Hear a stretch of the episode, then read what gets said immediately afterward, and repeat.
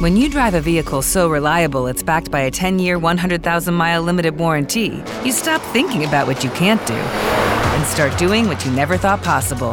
Visit your local Kia dealer today to see what you're capable of in a vehicle that inspires confidence around every corner. Kia, movement that inspires. Call 800 333 4KIA for details. Always drive safely. Limited inventory available. Warranties include 10 year 100,000 mile powertrain and 5 year 60,000 mile basic. Warranties are limited. See retailer for details. Show da Cidade. Entrevista. Muito bem, vamos conversar agora com a doutora Sana Paula. Ela é médica reumatologista do Ambulatório de Especialidades do Hospital Santa Efigênia. Participa conosco para destacar aqui a campanha do Fevereiro Roxo, doenças autoimunes. Bom dia, doutora Sana Paula. Seja bem-vinda aqui ao nosso programa Show da Cidade, Rádio Liberdade de Caruaru. Bom dia, doutora. Bom dia, Gláucia. Bom dia aos ouvintes da Rádio Liberdade. É um prazer hoje poder estar aqui. Satisfação é nossa, né? É sempre importante trazer especialistas para falar sobre, é, especificamente sobre a campanha Fevereiro Roxo, doutora Sana, e que traz aí o alerta e mais informações para doenças, né? Como doenças autoimunes, como a fibromialgia, o lúpus e também o Alzheimer. São doenças aí que não têm cura, mas a importância de identificar essas doenças cedo é fundamental aí para reduzir os danos e também preservar a qualidade de vida. Gostaria que a senhora começasse explicando um pouco mais, né, sobre como considerar quando que uma doença é considerada autoimune, se são doenças mais raras ou se até são mais comuns do que a gente imagina, doutora Sana. Qual que é a realidade hoje do povo brasileiro em relação às doenças autoimunes é, são comuns ou não e quando uma doença é considerada autoimune, doutora? É, Glaucia, na verdade, as doenças autoimunes elas não são tão comuns. Seriam mais frequentes, assim, mais diagnosticadas se a população ela tivesse uma conscientização melhor a respeito dessa doença, dessas doenças. Tanto é que esse mês, fevereiro roxo, a gente traz três doenças totalmente diferentes, né? Que é o Alzheimer, o lúpus, que é uma doença autoimune, que é tratada pelo médico reumatologista, e a fibromialgia, que é tratada pelo médico reumatologista, mas não é uma doença autoimune. O que essas três doenças totalmente diferentes, elas têm igual, é como você falou, é o fato delas serem doenças crônicas, é, que não tem, assim, não tem um, um, um, cura, mas tem um tratamento e o paciente pode viver bem dessa doença se for diagnosticado de maneira precoce e for feito o tratamento. Uhum. Então, o que é uma doença autoimune? Na verdade, uma doença autoimune, Glaucia, é quando a gente tem, assim, nós o paciente com lúpus, por exemplo, que é uma doença autoimune, o paciente, ele produz autoanticorpos, esses autoanticorpos, eles são produzidos em excessos, esses autoanticorpos, eles servem para nos proteger de infecções virais, infecções bacterianas, e aí o nosso organismo, ele perde o que a gente chama de mecanismo de autotolerância. Então, ele passa a não reconhecer o que é próprio nosso. Então, ele passa a atingir diversos órgãos, como a pele, o coração, o pulmão, ou até mesmo o sistema neurológico. E vai causar diversas manifestações. Essas doenças autoimunes, elas são mais frequentes do que realmente elas são diagnosticadas. Diagnosticadas, porque muitas vezes esses pacientes, Glaucia, por ter assim uma manifestação diversa e esses pacientes, eles não se manifestarem da mesma forma, e assim, você vai fechando o diagnóstico com, com, com pequenos sintomas. Muitas vezes esses pacientes eles passam por diversos médicos sem terem um diagnóstico preciso. Então, isso retarda o diagnóstico, retarda o tratamento da doença. Perfeito. A senhora citou as duas, né, que são tratadas aí pelo reumatologista, como a fibromialgia e o lúpus. Vamos trazer mais informações, doutora Sana, em relação a essas duas né, doenças autoimunes. A senhora pode começar então trazendo mais detalhes sobre os sinais e os sintomas do lúpus, né? Já que a senhora já começou é, falando também, trazendo aqui algumas informações. Como que a população pode identificar? Como a senhora disse, elas são mais frequentes do que são diagnosticadas. O próprio diagnóstico dessas doenças é um diagnóstico mais difícil, doutora, também? É sim, é um diagnóstico mais difícil, doutora Tá cortando um pouquinho, doutora Sana, sua voz. Peço para que a senhora se. Alô? Oi, ok. Agora tá tô... Isso, agora sim. Aí, assim, devido ao fato dessa, dessa, dessa o lúpus, por ter uma manifestação diversa, então, por exemplo, o paciente com lúpus, ele pode abrir um quadro de dor articular. É uma dor, Glaucia, que o paciente acorda de manhã sentindo muita dor, com rigidez matinal, então ele tem dificuldade em abrir as articulações e movimentar essas articulações, e essa rigidez ela tende a diminuir ao longo do dia. Quando o paciente vai fazendo as coisas dentro de casa, essa rigidez vai diminuindo, ele acorda com edema naquela articulação, com vermelhidão. Então, isso a gente chama de artrite. Então, se o paciente tem esses quadros de matinais, se ele tem esse quadro articular importante, se ele tem uma dor que perdura por várias semanas, ele deve procurar o médico reumatologista.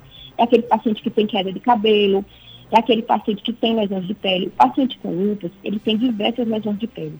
É aquele paciente que, quando se expõe ao sol, ele tem uma forte sensibilidade muito importante, ele fica vermelho fácil, sabe?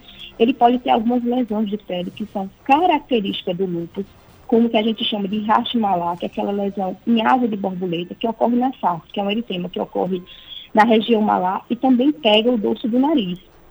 O paciente com lúpus, ele pode ter líquido no coração, pode ter líquido no pulmão, pode ter alteração renal, ter assim uma, uma urina que a gente chama de urina espumosa, é, ter hematúria, ter sangue na urina. Então, a manifestação do lúpus, ela é muito, muito diversa, né?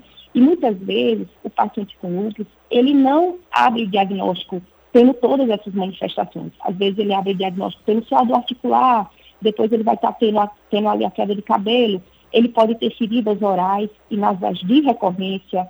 E fora tudo isso, para a gente fechar o diagnóstico, a gente não fecha só com a clínica.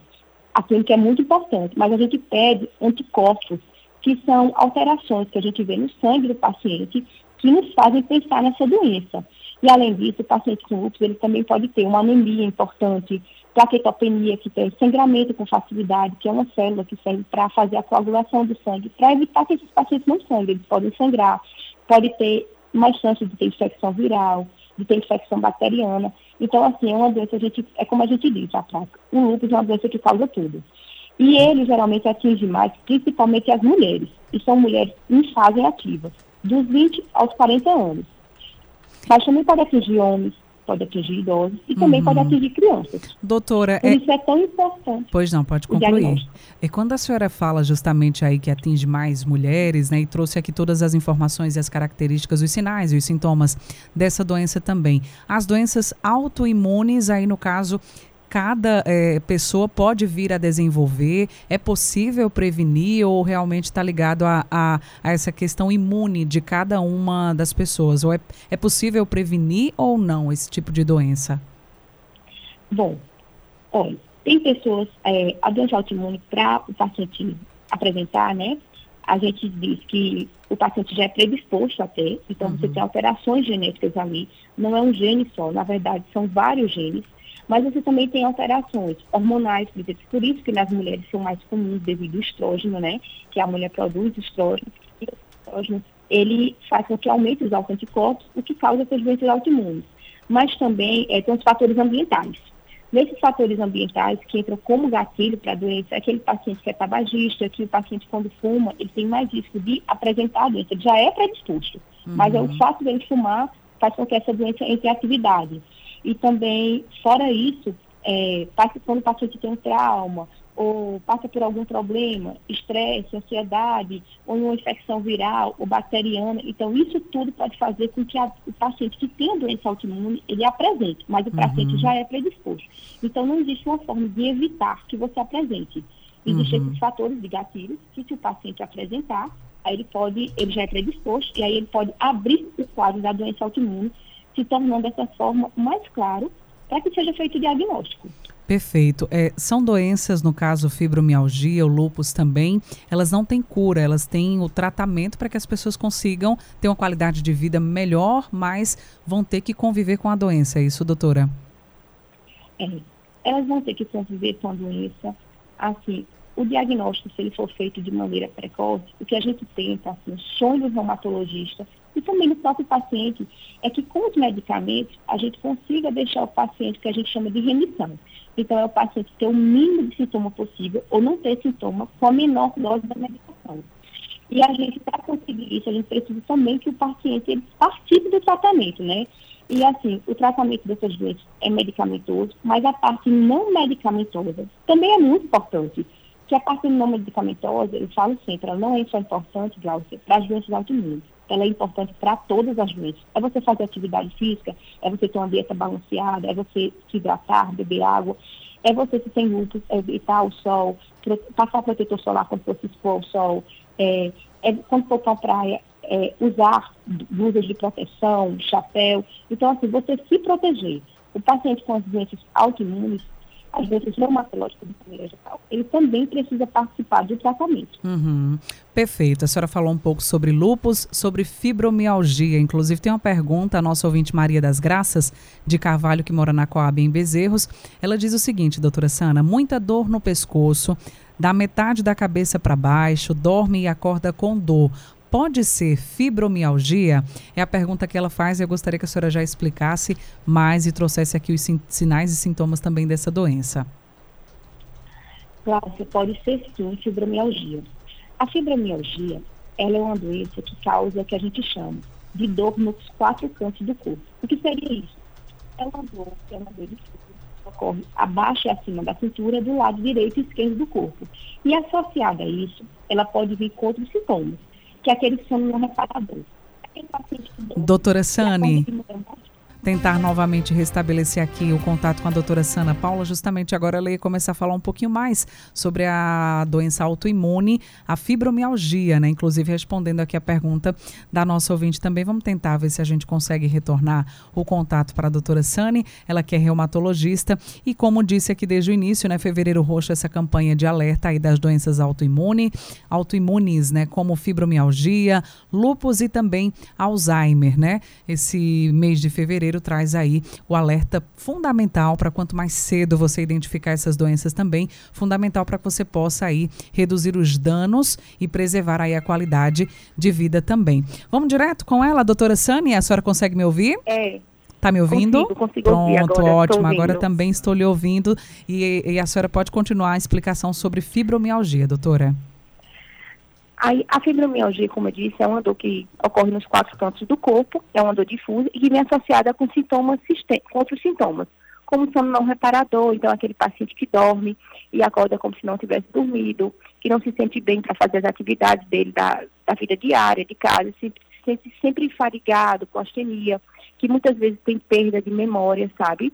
Tem dificuldade de concentrar, pode vir associado também, como é um paciente que sente muita dor, uma dor difusa, então 50% desses pacientes eles têm associado transtorno de depressão, transtorno de ansiedade, pode ter cefaleia, uma cefaleia que muitas vezes não responde a analgésico simples, pode ter o que a gente chama, que é síndrome de intestino irritado, que é aquele paciente que muitas vezes tem diarreia e outras vezes tem período de constipação. Então, um paciente com fibromialgia, muitas vezes é aquele paciente que passa sem um diagnóstico por diversos médicos, porque apesar desse paciente ter tantos sintomas, ele não tem ele não tem alterações laboratoriais ou de imagem que justifiquem o quadro clínico dele. E em relação a justamente os cuidados e o tratamento, doutora, a senhora falou sobre a questão da qualidade de vida, mas também tem tratamento com medicação, é, uma, é, uma, é um tratamento aí que exige bastante, é um cuidado específico mesmo para os pacientes que têm fibromialgia, né, doutora? Com certeza, Cláudia. Inclusive, é, como eu disse a você, o principal tratamento da fibromialgia não é o tratamento medicamentoso, sabe? Uhum. É o uhum. tratamento não medicamentoso. Então, é realmente atividade física. A gente precisa também de um acompanhamento conjunto com o psiquiatra, com o psicólogo naqueles pacientes que têm, né, que têm é, o transtorno de ansiedade, o transtorno de depressão. Afinal, assim, você viver com dor crônica não é fácil. E nós lançamos mão do tratamento medicamentoso. O tratamento medicamentoso da fibromialgia, ao contrário das outras doenças que causam dor, muitas vezes ele não responde analgésico. Por quê? Porque a dor desses pacientes é a nível do sistema nervoso central. Então, muitas vezes a gente lançamos mão de antidepressivos para tentar melhorar a dor do paciente, lançamos mão também de alguns medicamentos como anticonvulsivantes, que também são provados que melhoram a dor do paciente. Então, o tratamento da fibromialgia é um tratamento diferente. Uhum. E a gente faz um tratamento é, individualizado, de acordo com a manifestação do paciente.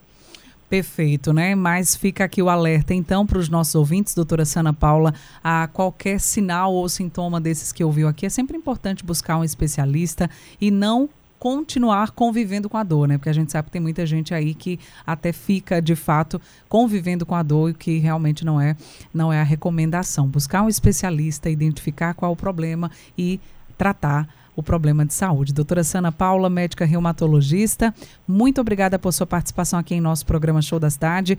Um abraço e até a próxima oportunidade, doutora Sana. Muito obrigada, Gláucia. Nós agradecemos a participação dela aqui no nosso programa, falando sobre fevereiro roxo, as doenças autoimunes, né?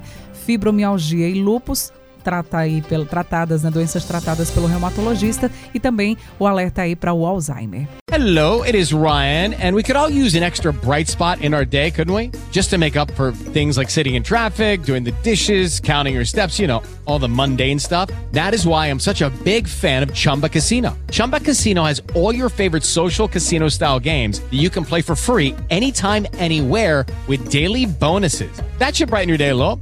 Actually, a lot. So sign up now at chumbacasino.com. That's chumbacasino.com. No purchase necessary. Group. Void were prohibited by law. See terms and conditions. 18 plus.